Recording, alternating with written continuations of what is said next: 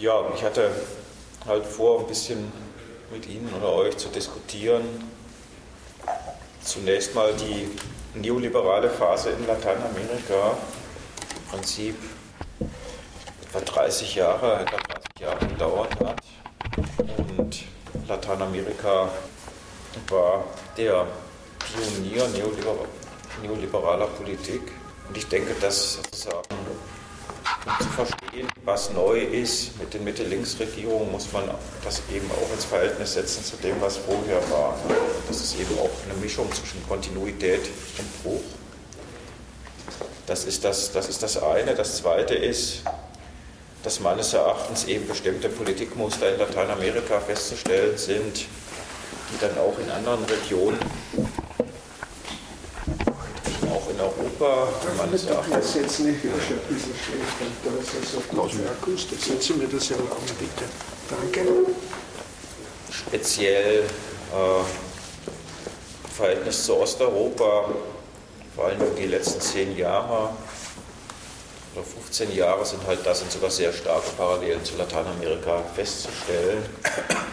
Es hat zum Teil sogar auch eine Beratungstätigkeit, sozusagen lateinamerikanischer Politiker gegeben in Osteuropa, beispielsweise die Person, die in Chile für die Privatisierung der,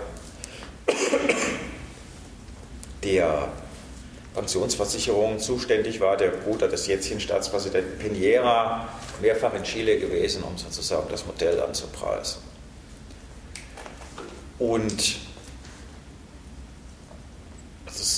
die ersten Länder, in denen sozusagen neoliberale Politikmuster durchgesetzt worden sind, waren im Prinzip die Länder des sogenannten Cono Sur, also Chile, Argentinien und Uruguay.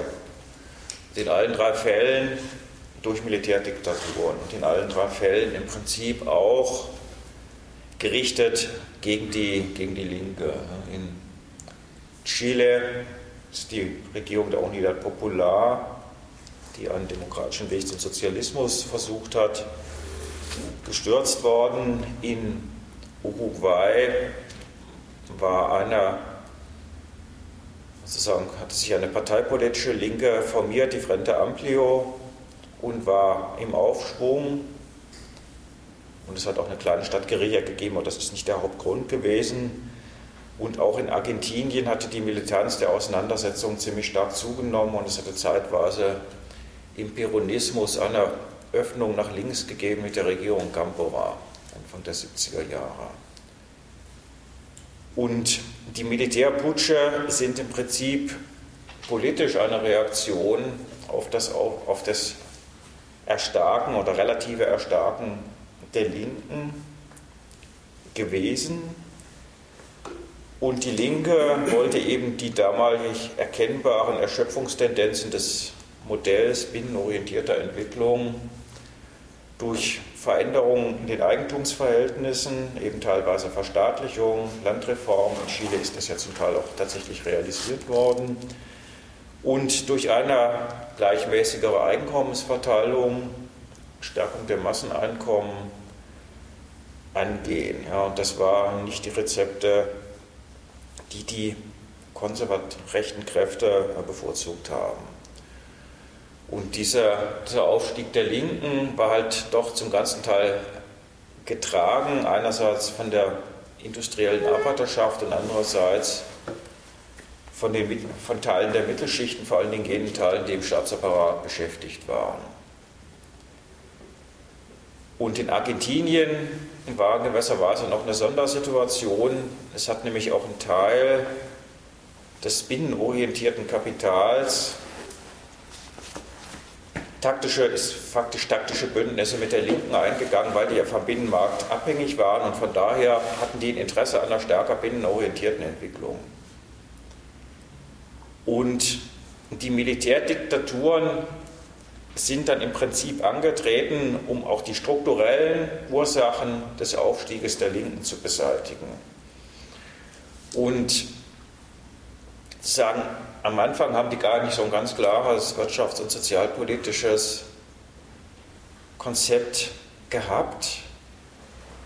aber es ist dann relativ schnell deutlich geworden, dass eben für die Militärdiktaturen und die dahinter stehenden Kräfte eben die Industriearbeiterschaft als ein zentrales Problem gesehen worden ist. Und deswegen ist vor allen Dingen in Chile und in Argentinien letztlich eine Politik der Deindustrialisierung betrieben worden. Ja, sozusagen die Industrie ist ganz bewusst, industrielle Entwicklung ist ganz bewusst äh, geschwächt worden, vor allen Dingen ab Ende der 70er Jahre. Und von daher ist in Argentinien eben nicht nur die Arbeiterschaft und die linken Parteien und Gewerkschaften durch massive Repression unterdrückt worden, sondern auch Teile des einheimischen Kapitals ist in den, faktisch in den Bankrott getrieben worden. Ja. Kann man, das kann man nicht anders sagen. Ja. Ist das, ist das äh, auch neoliberales Konzept? Das ist ja, das widerspricht dem schon. Sagen, das ist natürlich nie so selten so gesagt worden, obwohl es durchaus Dokumente gibt in Argentinien, wo schon deutlich wird, dass die Industriearbeiterschaft als Problem gesehen wurde und sich von daher die Frage stellte, wie man die strukturell schwächen kann. Ja? Und dann ist eben höhere Arbeitslosigkeit, abgesehen von der Repression, immer ein gutes Instrument.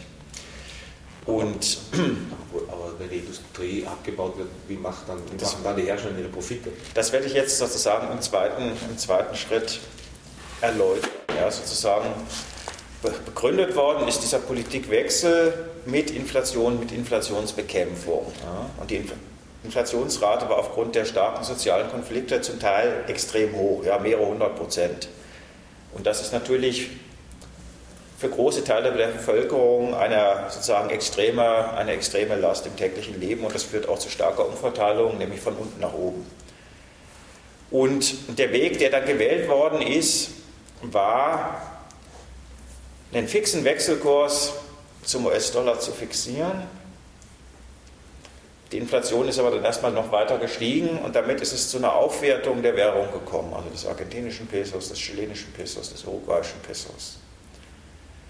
Und die Wirkung dieser realen Aufwertung war, dass die Importer billiger geworden sind, sogar deutlich billiger geworden sind.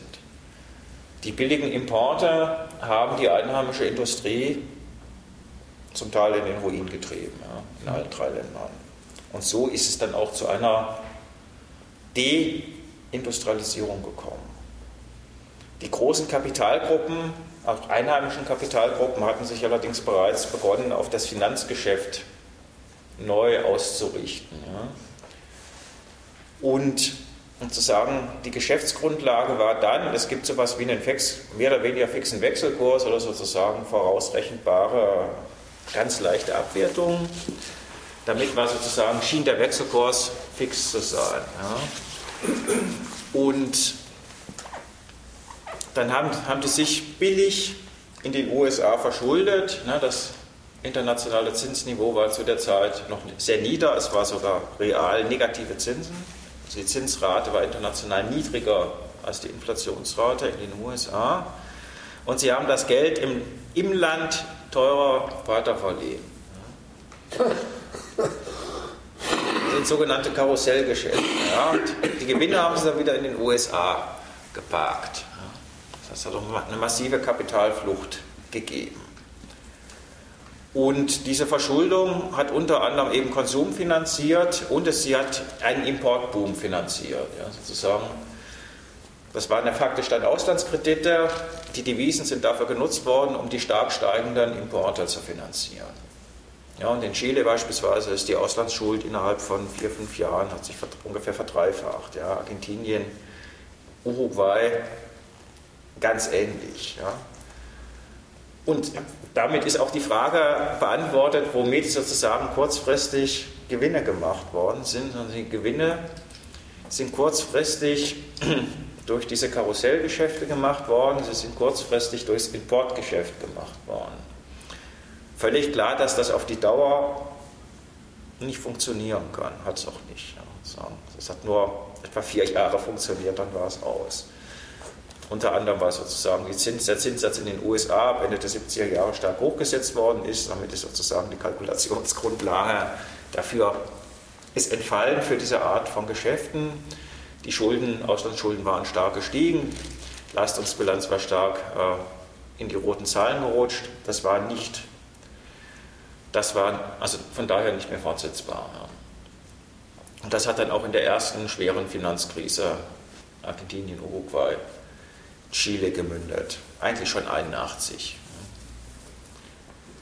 Die Parallelen sozusagen zu dem, was in Osteuropa in den letzten 15 Jahren gemacht worden sind, liegen auf der Hand. Ja, sozusagen, was die österreichischen Banken in Ungarn, Rumänien finanziert haben, ist, oder, oder Kroatien ist im Prinzip ein ähnliches Geschäftsmodell. Ja, sozusagen auch dort war die, der Forint war überbewertet, der Kuna, Kuna ist massiv überbewertet, der Lei hat sozusagen irre aufgewertet vor der Krise.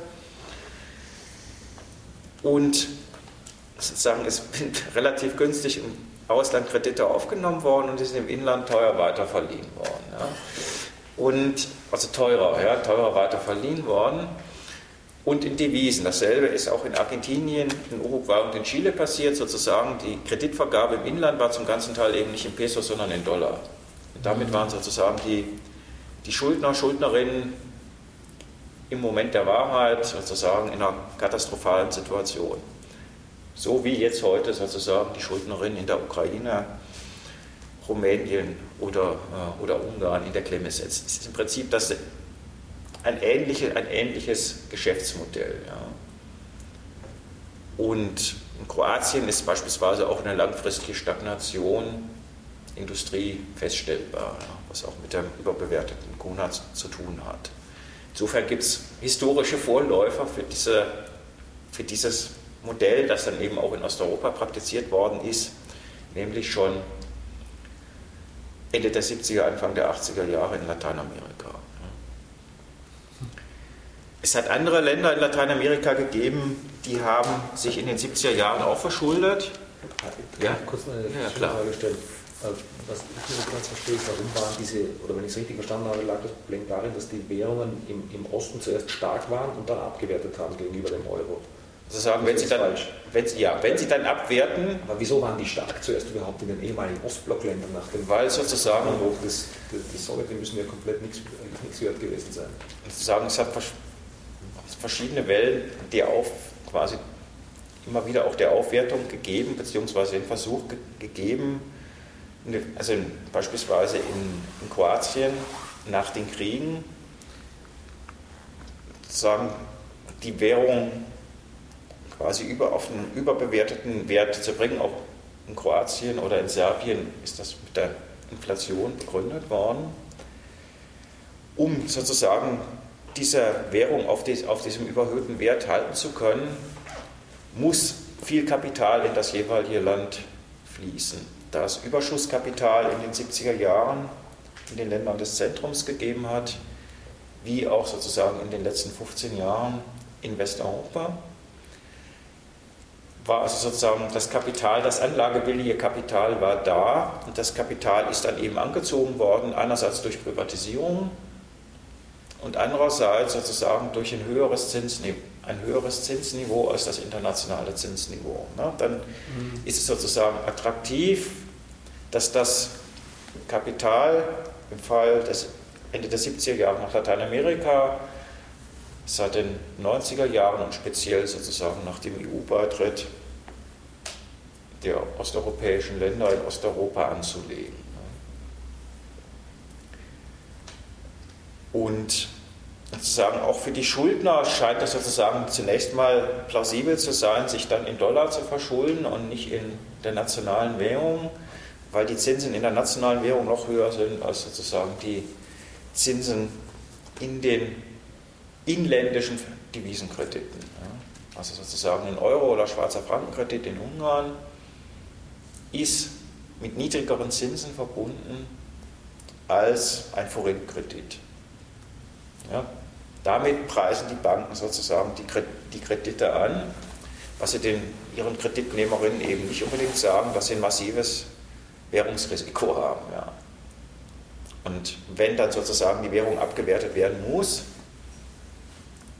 und sozusagen bei einem strukturellen Leistungsbilanzdefizit kommt der Moment eigentlich immer irgendwann, dann sitzen die Schuldner, Schuldnerinnen in der Patsche ja, und, der, und das Bankensystem ist im Eimer.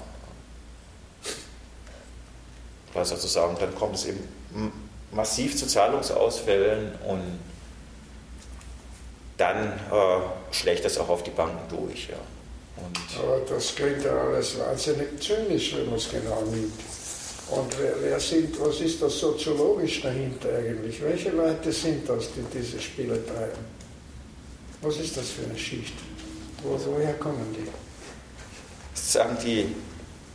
Tauchen die ganz neu auf, die, dass, dass, ist, dass sie diese mehr oder minder diese äh, betrügerischen Dinge, die sie eigentlich sind, äh, einfach sehen und, und, und, und es machen? Oder, oder ist das irgendeine, soziologisch gesehen, irgendeine Machtelite, die, die eben ja, als eine geschlossene Gesellschaft, um es mal so das, zu nennen. Ja. Ich meine, das Bankeigentum ist hochgradig konzentriert und in Lateinamerika waren das zum ganzen Teil schon einheimische Bankengruppen, zum Teil auch Auslandsbanken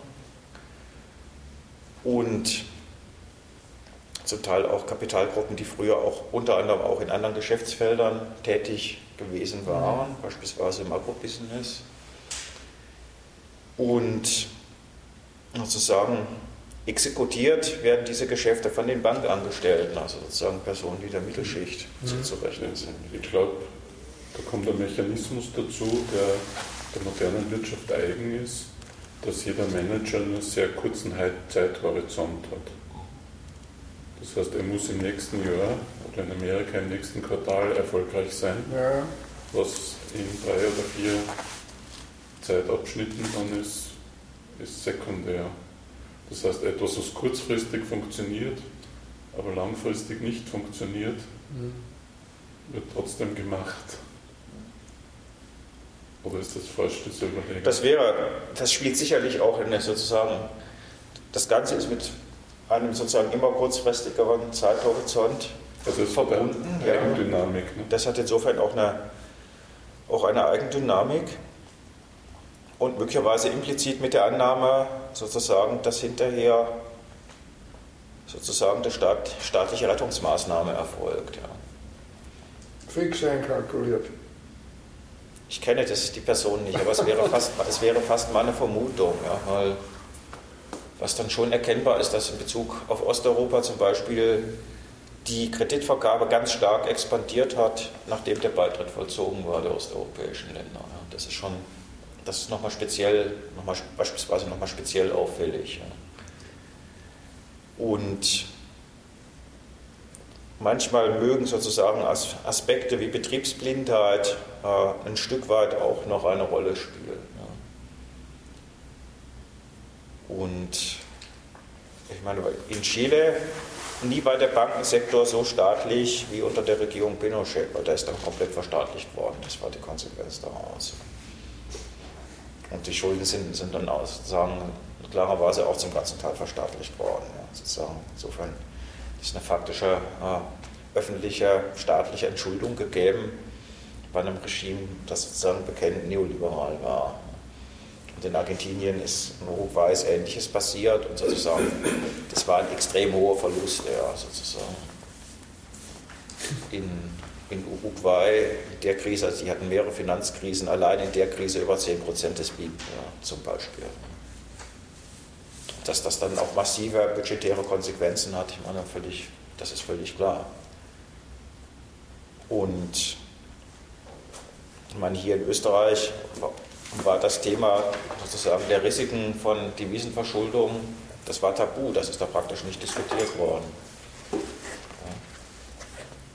Und es waren ganz offensichtlich die österreichischen Banken, entschuldigen Sie, entschuldigen die Abschweifungen, die sozusagen, die waren sozusagen Hauptmotor, die waren keine Mittelauf, die waren Hauptmotor, Hauptmotor der Fremd, äh, Fremdwährungskredite. Ja. Also sozusagen, wenn in Russland, Ukraine, Ungarn, Rumänien und Kroatien der Anteil der österreichischen Banken laut Angaben der, der ÖNB über 70 Prozent bei den, den Tochterbanken der österreichischen Banken liegt. Ich meine, das ist weit über deren Marktanteil, ja, sozusagen. Damit ist man kein, damit ist man kein Mitläufer. Und sozusagen, ich habe öffentliches sozusagen von österreichischen Bankern zu dieser Art der Geschäftstätigkeit noch nicht gehört. Ja. Und deswegen sozusagen stehen die auch auf der Matte, immer wenn es darum geht, sozusagen, dass eventuell der Wechselkurs bei der Schuldenbedienung geändert werden müsste, weil die Schuldner das nicht tragen können. Ja. Dann stehen die auf der Matte und die schwedischen Banken sozusagen in, in Lettland, ja sozusagen die schwedische Regierung hat sich noch schlimmer als die Kommission und der IWF aufgeführt. Ja. Da ging es auch genau sozusagen um solche Fragen. Konsequenzen der Fremdwährungskredite und wer sie sozusagen zu tragen hat. Die Letsch-Regierung hatte dann andere Vorstellungen, da waren das ja fast alles Immobilienkredite, da war dann die Idee sozusagen, die äh, sozusagen, die zählt nur in der Höhe, wie sozusagen der, der reale Preis der Immobilie noch ist, nachdem der stark gesunken, in den meisten Fällen extrem gesunken war, hatte das die Banken auch nicht wirklich gefreut. Und man kann jetzt auch nicht sagen, sozusagen, die Banken hätten das nicht wissen können, weil sozusagen, worüber ich rede, dass ich meine, das war etwa, das ist etwa 30 Jahre vorher passiert, ja, sozusagen. Das ist nicht so, dass das unbekannt gewesen wäre. Ja. Und also man hat die historische Erfahrung gehabt. Ich meine, das ist auch völlig absehbar. Und trotzdem ist das sozusagen auch beliebtes Geschäftsmodell mit denselben Grundzügen in, in Osteuropa gewesen. Das ist ja bei uns in Österreich als großer Vorteil gesehen worden, dass die Österreicher von der Mentalität her gut zu den Osteuropäern dazu passen und, und äh, auch historisch Beziehungen haben in den Balkanraum und, und dass Österreich da quasi eine Türöffnerrolle im Zuge der Ostöffnung spielen kann. Eine helfende Hand. Im Grunde genommen vermag ich ja in dieser Bankenexpansion nach Osteuropa per se noch nichts Negatives zu sehen, weil das ja im Rahmen einer wirtschaftlichen Entwicklung fast unausweichlich ist, dass von den reicheren westeuropäischen Staaten dort hinein expandiert wird. Äh, die Frage ist, was, wo sind die Fehler passiert? Ich kann mir vorstellen, zum Beispiel als Laie, dass ein großer Unterschied ist, ob ich einen Kredit gebe, damit jemand dort eine Firma aufbaut oder damit eine, eine, eine, eine Straße gebaut werden kann oder ob dort privater Konsum finanziert wird, der im Grunde genommen eine Entwicklung vorwegnimmt oder einen Wohlstand vorwegnimmt, der noch gar nicht erarbeitet wurde. Also in Kroatien war ja die Rede davon, von den Yachten, die dort finanziert wurden und die dann verschwunden sind. Und solche, solche Dinge. Es gibt, es gibt also, nur eine dritte, also was, was ich glaube, oder in Rumänien zum Beispiel, wo ich war, war zwei Jahre in Rumänien und man sieht dort wahnsinnig viele westliche oder österreichische ÖMV, Baumax, österreichische Konzerne. Also das ist nur die dritte Möglichkeit, dass quasi das Geld der österreichischen Banken eigentlich an die österreichischen Konzerne, die dort, die dort sind, äh, verliehen wird und die quasi dort ja, das Große, nicht negativ zu sehen, aber das Große, natürlich schaffen die auch Arbeitsplätze dort, nicht? aber die machen natürlich auch sehr viel Gewinn damit und das bleibt, das dort bleibt. Nutzen ist es mehr, sage ich, die österreichische Wirtschaft als die Bevölkerung vor Ort, behaupte ich jetzt einmal. Kann man vielleicht drüber reden. Wie siehst du das, wo ist, wo ist wenn man zahlenmäßig das anschaut, äh, das meiste Geld dann geflossen dort? Sagen, das unterscheidet sich ein bisschen auch von Land zu Land in vielen Fällen ist sozusagen tatsächlich Konsum- und Immobilienbereich sehr wichtige Geschäftsfelder gewesen. Ja. Und auch für, die, auch für die Kredite. Insofern eine unproduktive Kreditverwendung wie in Lateinamerika Ende der 70er, Anfang der 80er Jahre. Immobilien im Sinne von überzogenen Immobilienprojekten. Und dann auch stark steigende, sozusagen stark steigende Immobilienpreise. Ja. Ich meine, in, wenn man sich beispielsweise Bratislava anschaut, sozusagen das das Preisniveau für eine Wohnung in Bratislava ist zum Teil höher als in Wien. Ja, und in Warschau habe ich auch gehört, in Warschau höher als in Wien.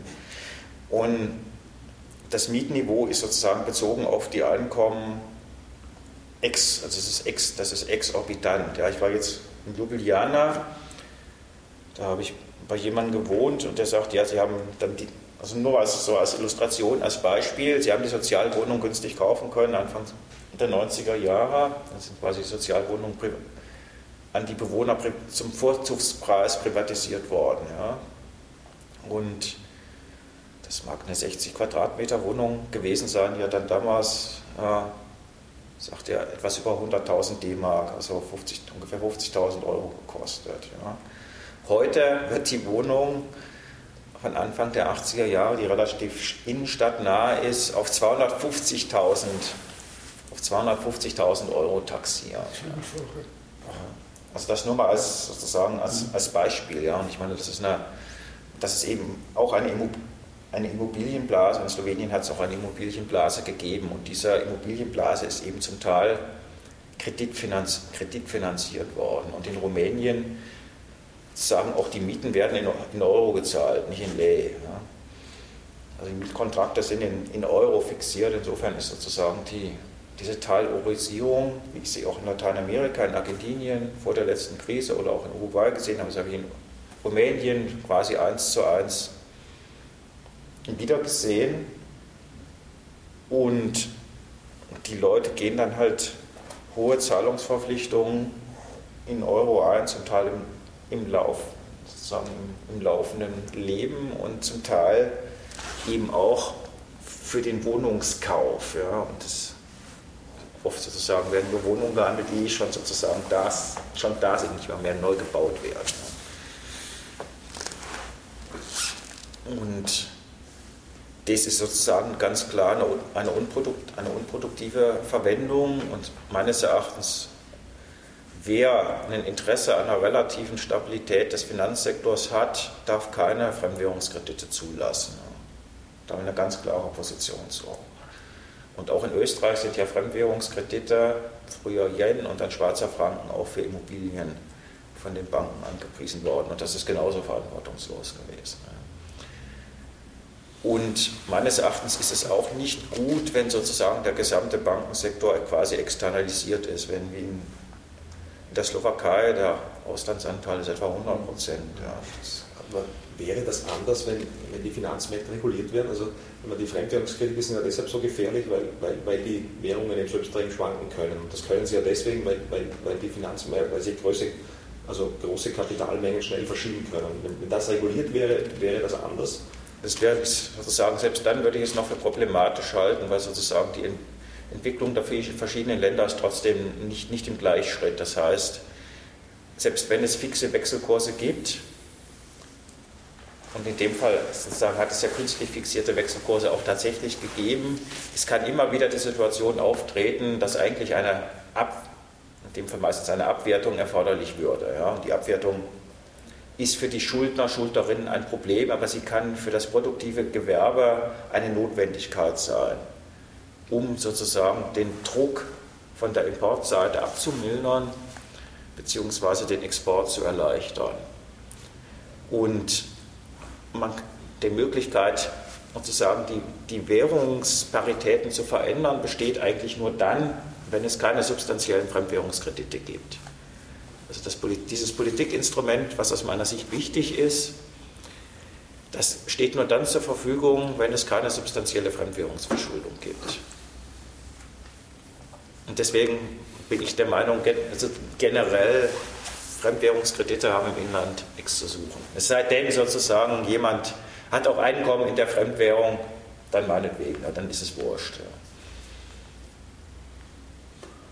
Eine Frage noch. Wenn, wenn ich Sie so anhöre, dann, dann klingt das alles einerseits sehr normal und andererseits recht unorthodox.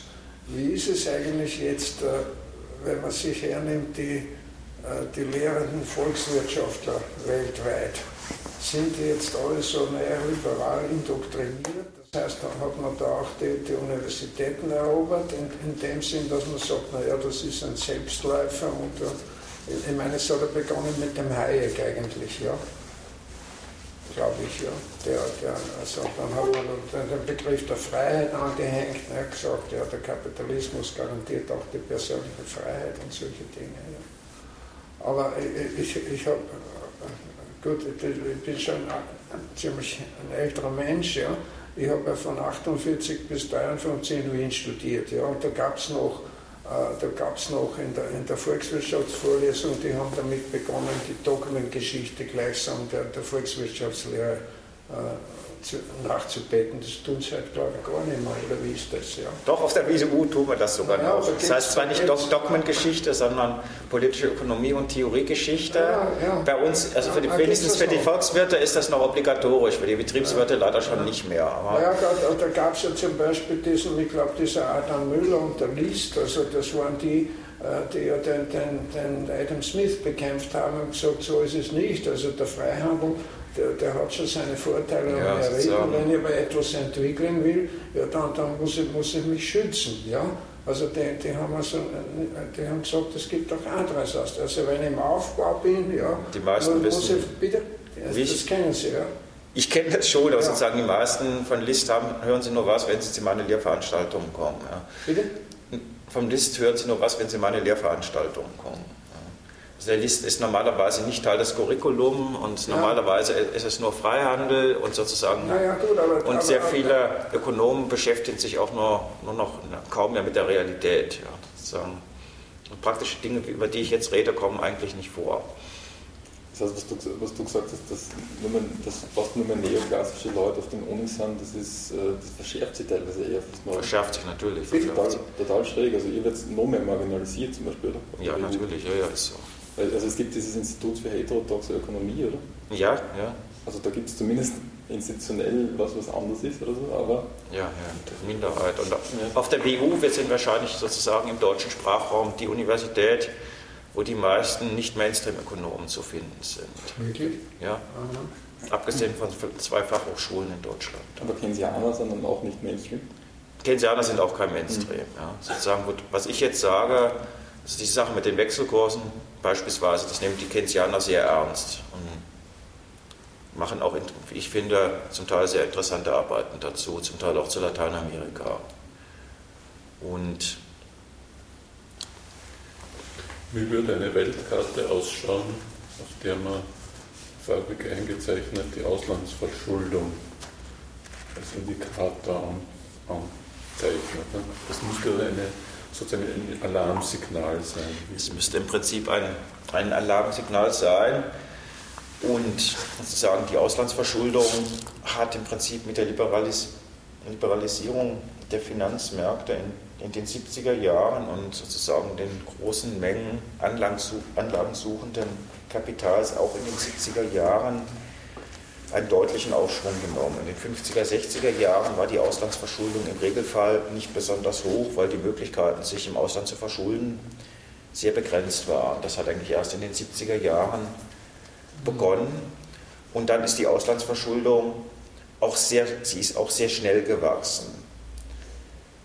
Und reden wir jetzt allgemein oder reden wir von Österreich? Da reden wir jetzt vor allen Dingen von den Peripherieländern, gerade auch von Lateinamerika. Ja. ja. aber das galt damals sogar auch für Osteuropa zum Beispiel. Auch die staatssozialistischen Länder haben sich zum Teil relativ schnell verschuldet. Jugoslawien zum Beispiel, Polen, Ungarn, Rumänien.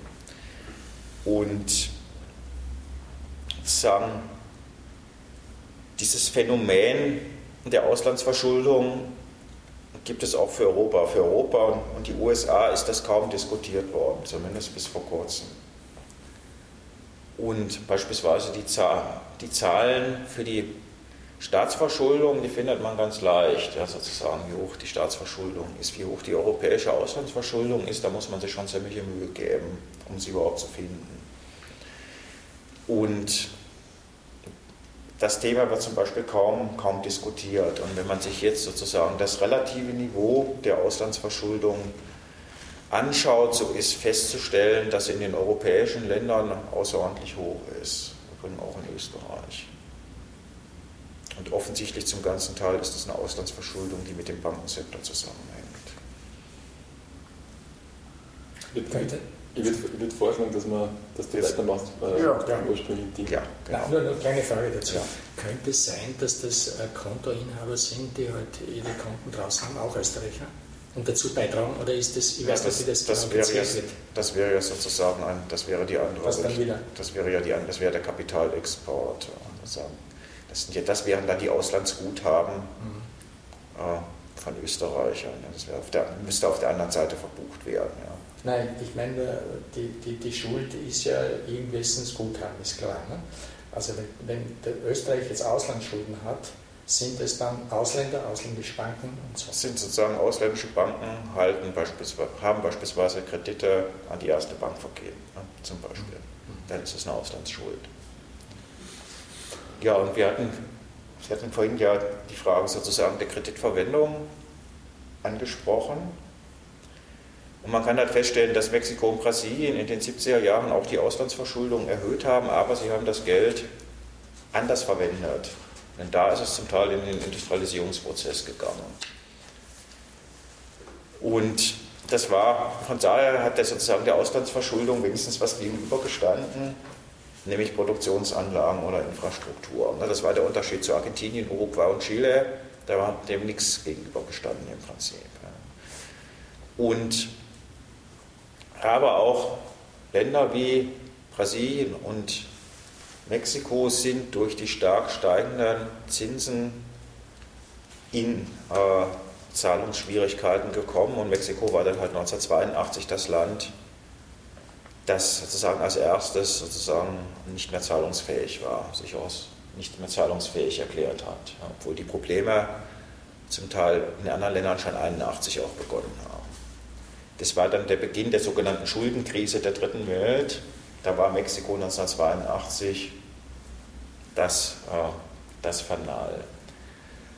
Und man kann dann in der, dieser sogenannten Schuldenkrise feststellen, dass sozusagen der internationale Währungsfonds dann eine zentrale Rolle in den erforderlichen Umschuldungsverhandlungen gespielt hat dass der Internationale Währungsfonds eindeutig sozusagen auf die Interessen der Gläubigerseite orientiert war und sozusagen, dass mit jedem Land einzeln verhandelt worden ist. Ja, es hat keine Front der Schuldnerländer mhm. gegeben, obwohl das damals diskutiert worden ist. Nun waren die auch nicht alle, die waren eben auch nicht alle in einer, in einer, homogenen, in einer homogenen Situation. Das hat es sozusagen erleichtert, quasi für die Gläubigerseite à la carte. So wie die EU heute So wie die EU heute, genau, das ist sozusagen ganz, das ist ganz ähnlich. Und sozusagen die Gläubigerseite war durchaus in, in Problemen. Die US-Banken hatten sich in Lateinamerika so weit aus dem Fenster gelehnt, dass bei denen wirklich Feuer am Dach war. Also das hätte denen auch das Genick brechen können an den Großbanken.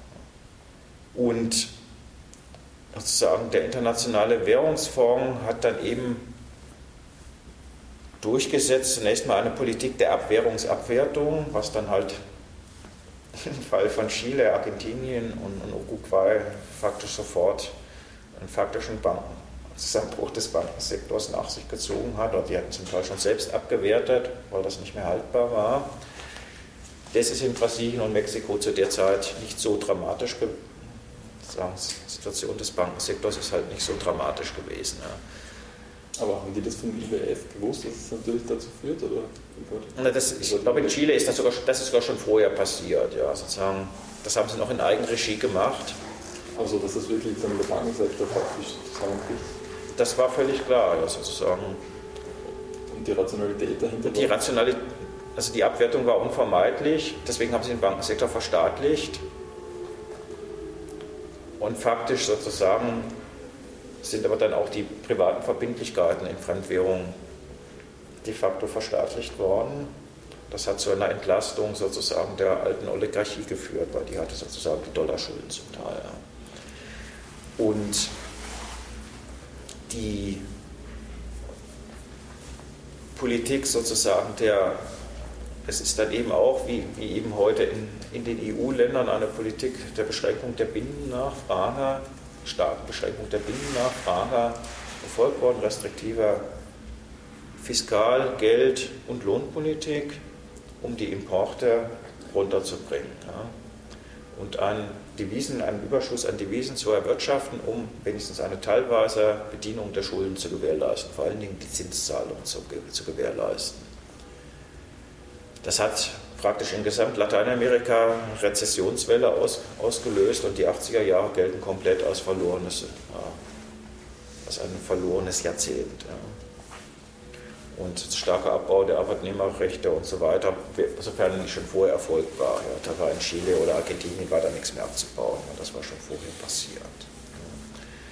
Sowie eine Politik der, der Privatisierung, um Auslandskapital in einer anderen Form anzuziehen. Und strukturellen Probleme der lateinamerikanischen Länder nicht gelöst, sind nicht gelöst worden. Ja, das, kann man, das kann man mal ganz klar festhalten. Das Einzige, was sichergestellt worden ist, ist, dass die Zinsen gezahlt worden sind. Und es hat sozusagen eine starke Polarisierung der Einkommensverteilung gegeben. Bei uns war auch oft so, äh, ist, ist eine Facette, die, die mich vielleicht ein bisschen interessieren würde. Äh, also die, die, Katholiken, die hatten doch, äh, die haben doch einen gewissen Einfluss in, in, in Südamerika und die, da gab es doch die sogenannte Befreiungstheologie. Ja? Und die, sind, die ist ja dann ziemlich abgesägt worden vom, vom vorletzten Papst. Ja? Und vor allen Dingen durch den Jetztjen. Oder vom Jetztjen, ja haben die irgendwie eine, eine, eine Bedeutung? Ist das eine, eine, wie soll ich sagen, eine Größe, die, mit der man rechnen kann oder, oder, oder, oder nicht? Also was, was haben die eigentlich gemacht? Diese, welchen Einfluss? Also ist von dort her sozusagen eine, eine starke ideologische Komponente gekommen, weil das Soziale der katholischen Kirche ist, ist der Theorie nach auch ein ziemlich antikapitalistisch ja, und versieht das, das Kapital also auch mit, mit Pflichten. Ja. Sagen die also Befreiungstheologie ist schon zu der Zeit zurückgedrängt worden, sowohl durch den Vatikan als auch sozusagen durch die jeweiligen, durch die jeweiligen Regierungen. Brasilien würde ich jetzt sozusagen etwas anders sehen das sind Sie so im ja, kirchlichen diese, Bereich. Diese Oligarchenfamilien, die gehen ja auch brav in die Kirche, nehme ich an, oder? Aber es gibt eben auch einen, rechten, einen, sehr, rechten, einen sehr rechten Teil des Klerus, auch in Lateinamerika. Ja. Und gerade in Argentinien ist zum Beispiel dieser Teil des Klerus sehr bedeutsam. Ja. Mhm. Also das variiert eben auch ein Stück, ein Stück von, Und die von damit? Ja, natürlich. Hm? Ja, klar.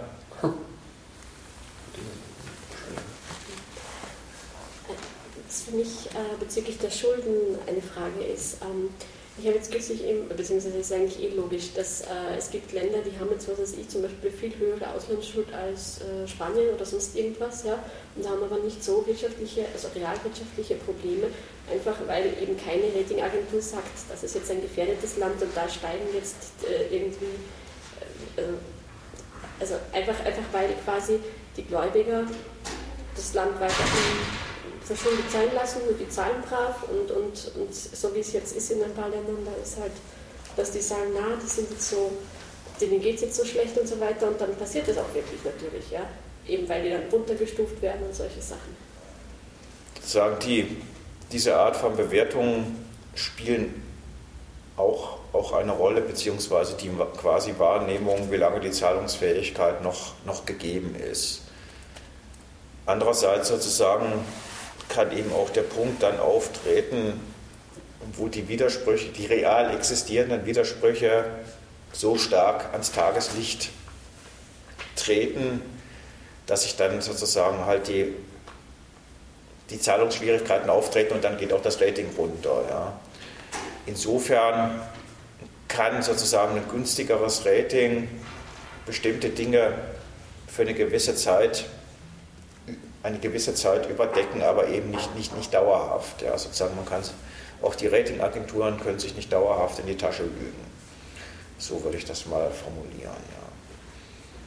Übrigens Belgien ist gestern oder heute mhm. gestuft worden. Ja. Und was halt auch auffällig ist, sozusagen, dass sozusagen viele Länder bis kurz vor dem Zusammenbruch meistens als sozusagen Wirtschaftswunderländer gelten, also schlimmer sozusagen, wo stärker sich die Schuldensituation verändert, um also hohe Auslandsverschuldung, hohes Leistungsbilanzdefizit ist in den meisten Fällen kein Hinderungsgrund gewesen, um sozusagen eine gute, eine gute Einschätzung zu bekommen bei den Ratingagenturen oder in der Finanzpresse. Ich komme gleich zu der nächsten, zur nächsten Generation von Schuldenkrisen, nämlich der 90er Jahre. Da werde ich das nochmal etwas deutlicher, etwas deutlicher illustrieren. Ja. Auch wie man jetzt bei Europa feststellen kann, ich meine, Lettland bis kurz vor dem Kollaps, da hat im, in der Presse gestanden, jetzt investieren, Lettland ist super, ja, zum Beispiel. Ja. Irland, Spanien sind ebenfalls sozusagen als Wirtschaftswunderländer in der EU äh, gesehen, gesehen worden, obwohl man anhand der sozusagen makroökonomischen Zahlen hätte sehen können, dass das vor die Wand fährt, früher oder später. Ja, früher. Und das spielt dann aber in der Wahrnehmung gar keine Rolle. Ja. Bis die Probleme so, so akut werden, dass es dann die Rolle nicht mehr negiert werden kann. Das ist in Lateinamerika nicht, ist das sozusagen nicht, ist das nicht anders gewesen.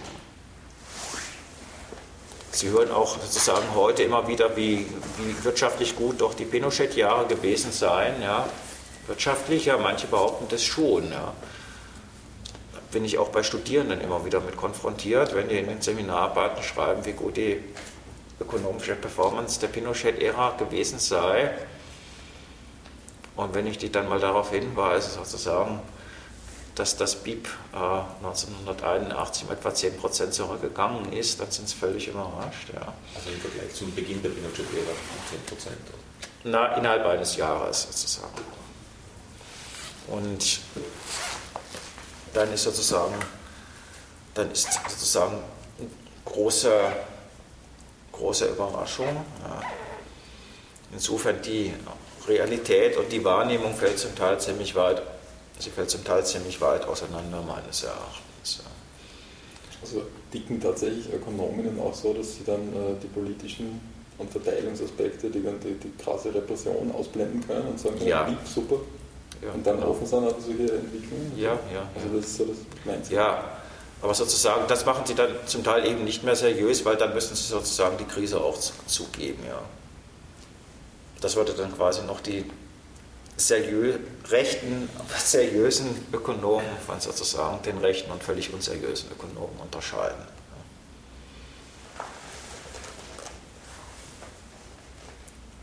Weil sozusagen, wenn man einen bestimmten Aspekt dann völlig ausblendet, dann ist das sozusagen, ist das eben auch nicht mehr seriös. Ja. Und man kann eben zum Teil auch, man, dann werden die Statistiken sozusagen so frisiert, dass sozusagen ein bestimmter Basisjahre nimmt und je nachdem, wie das Basisjahr ist, sozusagen, fällt die Entwicklung, die danach ist, halt unterschiedlich aus oder die unangenehmen Jahre werden einfach ausgespart und das hat mit dem Internet eher noch zugenommen. Also da merke ich halt auch, dass die Studierenden auf irgendwelche Seiten gehen und dann haben sie halt eine sehr selektive Statistik, ja. Und da muss ich dann auch manchmal sagen, dass damit nicht arbeiten dürfen, ja, sozusagen. Ja gibt es ja den schönen Spruch, ich glaube nur Statistiken, die ich selbst gefälscht habe. Ja, die sind dann noch nicht mehr gefälscht, sie sind einfach sozusagen sie sind unvollständig. Ja. Das, sie können natürlich außerdem auch noch gefälscht sein, aber sozusagen. Elegante alte Fälschung. Ja, genau. Und sozusagen Ende der 80er, Anfang der 90er Jahre hat es dann faktisch eine Transformation der Art der Verschuldung in Lateinamerika gegeben. Also sozusagen, vorher war die Verschuldung zum ganzen Teil tatsächlich Bankkredit. Und im Rahmen dieser Umschuldungsprogramme und eben auch des Brady-Plans sind die Kredite zum Teil verbrieft worden und damit sind sie handelbar geworden. Also Wertpapiere umgewandelt worden. Damit haben die Banken die zum Teil aus dem eigenen Buch sozusagen raus, da rausnehmen können, ja, was sie quasi weiterverkauft haben.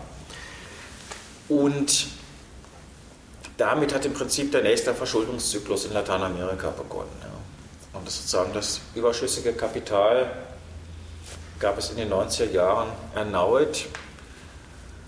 Und es hat dann im Prinzip eine ähnliche Politik wie Ende der 70er Jahre in den meisten, in verschiedenen lateinamerikanischen Ländern, nämlich mit denen mit, mit etwas höherem äh, Pro-Kopf-Einkommen, erneut gegeben.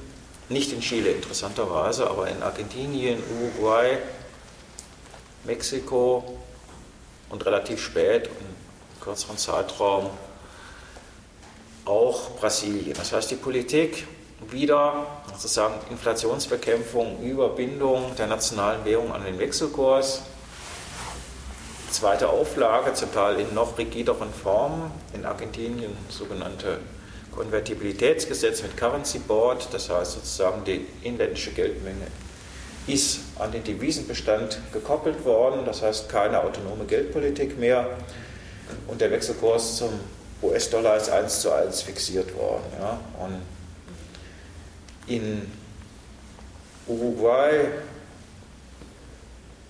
Mexiko und sozusagen später auch in Brasilien etwas flexiblere Arrangements, aber sozusagen der gleiche Grundgedanke.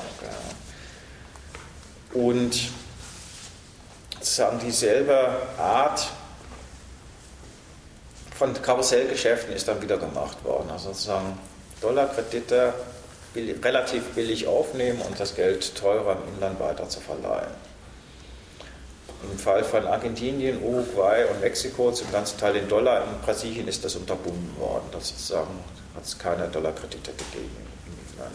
Deswegen war die Politik dort äh, sozusagen vorsichtiger und die brasilianische Regierung hat, Zentralbank haben schon eingeschätzt, was das für Risiken birgt und das bei so einer stark polarisierten Gesellschaft haben sie die Finger davon gelassen. Das ist rigoros und also das ist unterbunden worden, immerhin. Und es ist zum Teil wieder dasselbe Personal gewesen, sozusagen in Argentinien. Der Finanzminister, der das sozusagen, dieses Konvertibilitätsgesetz vor allen Dingen betrieben hat, Domingo Cavallo, hatte während der Militärdiktatur eine hohe Funktion in der Zentralbank. Und ist sozusagen insofern mitverantwortlich gewesen eigentlich für das Desaster Anfang der 80er Jahre und er ist dann eigentlich nur zehn Jahre später, nur zehn Jahre später zum äh, neuen Guru aufgestiegen.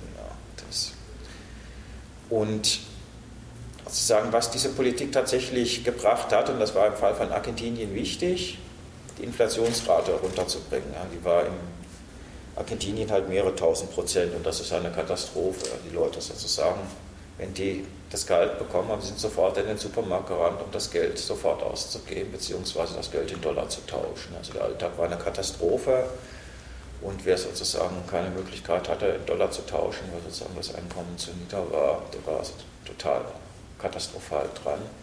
Also die sozusagen reale Inflationsbekämpfung hat sozusagen dieser Politik erstmal auch populär gemacht und ihr eine soziale Legitimität geschafft. Das ist ein ganz wichtiger Punkt. Mhm. Ja. Und sozusagen die Mittelschicht hat dann halt billig Auslandswaren, Importwaren konsumieren können. Die haben, wenn das Einkommen hoch genug war, nach Miami zum Einkaufen fliegen können. Nicht jedes Jahr klarerweise, aber manchmal schon. Und das hat sozusagen, das hat die Bindung sozusagen dieses Konvertibilitätsmodells ausgemacht. Ja. Gleichzeitig wieder dasselbe wie zuvor, die Industrialisierung, starker, sehr starker Anstieg der Arbeitslosigkeit, vor allen Dingen in Argentinien und Uruguay, aber auch in Mexiko äh, bedeutsam. Starke soziale Polarisierung, Abbau der Arbeitnehmerinnenrechte, dann auch in Argentinien, wie vorher schon während der Militärdiktatur in Chile, Privatisierung der Pensionsversicherung, Privatisierung äh, öffentlicher Betriebe, um Auslandskapital anzuziehen und zum Teil hat auch die nationale, das nationale Kapital dabei mitschneiden können und manche Sachen haben sie auch selbst aufkaufen können. Und sozusagen die gleiche Art von Widersprüchen wie vorher, nämlich sozusagen eine starke Verschlechterung der, Leistungs-, der Handels- und Leistungsbilanz und erneut rasant ansteigende Auslandsverschuldung war wieder. Ja. Und es sind dann halt neue Auslandsschulden aufgenommen worden, um die alten zu bedienen. Und dass das kein tragfähiges Modell ist, irgendwie, das irgendwie ansichtig. Ja. Und dieses Modell, sozusagen Mexiko war das erste Land, wo das Modell an die Wand gefahren ist, 1995. Und Mexiko wurde auch vorher noch als großes Wirtschaftswunderland angepriesen. Die internationalen Finanzinstitutionen äh, haben auch kurz vor dem Kollaps Mexiko trotz eines exorbitanten Leistungsbilanzdefizits als stabiles Wachstumsmodell gefeiert. Ja.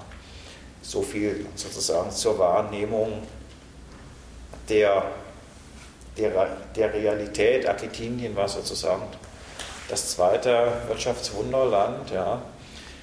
Und da war halt sozusagen, zeichnete sich dann ab etwa Ende 98 ab, dass das Modell vor die Wand fährt. Ja. Und wir haben ja vorhin schon über die Frage der Wahrnehmung gesprochen. Ich war dann im Frühjahr 99 war ich in Buenos Aires und dann halt auch diskutiert und sagt, dass aus meiner Sicht das Konvertibilitätsmodell eben nicht haltbar ist. Das haben fast alle abgestritten. Ja.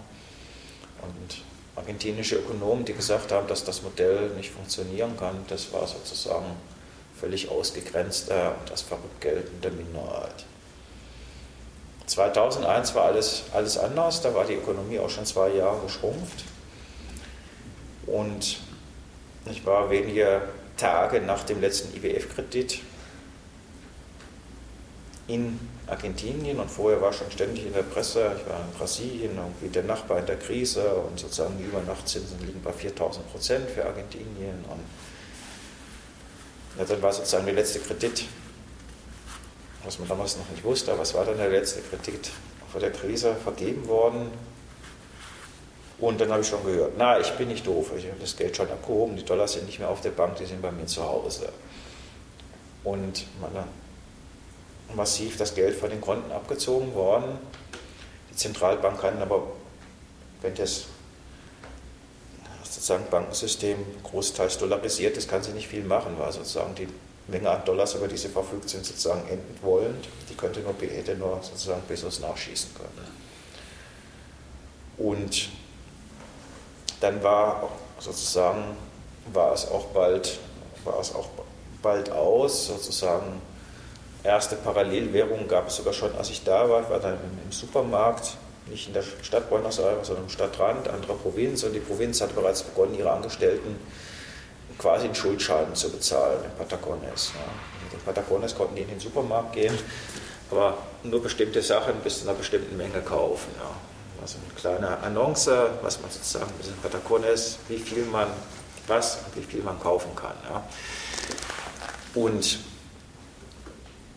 wenige Wochen später war dann sozusagen klar, dann haben sie wieder den, der Cavallo ist dann wieder in die Regierung zurückgeholt worden, um das zweite Wunder zu vollbringen, ja, so wie jetzt Monti und ja, sozusagen der, der, der griechische äh, Ministerpräsident. Und sozusagen, der hat dann die Aufgabe gehabt, der hat dann die, hat dann die Konten einfrieren, eingefroren. Das war dann auch das Ende seiner politischen Karriere weil die Banken waren am Ende und das war das Letzte, was blieb. 250 Pesos in der Woche abzuheben und ja, war nicht abhebbar. Sagen, es konnten zwar Überweisungen getätigt werden, aber abgehoben werden eben nicht. Und damit war sozusagen klar war es das Zahlungssystem im Eimer. Und dann hat es in Argentinien massive Proteste gegeben. Die einen wollten die an, die an, ihre Konten ran und die anderen haben gegen die hohe Arbeitslosigkeit demonstriert. Und es hat dann auch hinter den Kulissen massive Auseinandersetzungen gegeben, was jetzt mit dieser Teildollarisierung passieren sollte. Die westeuropäischen Dienstleistungskonzerne, vor allen Dingen aus Spanien, die Zentralbank und äh, ein Teil der rechtsliberalen Ökonomen haben gesagt, jetzt müssen wir komplett dollarisieren.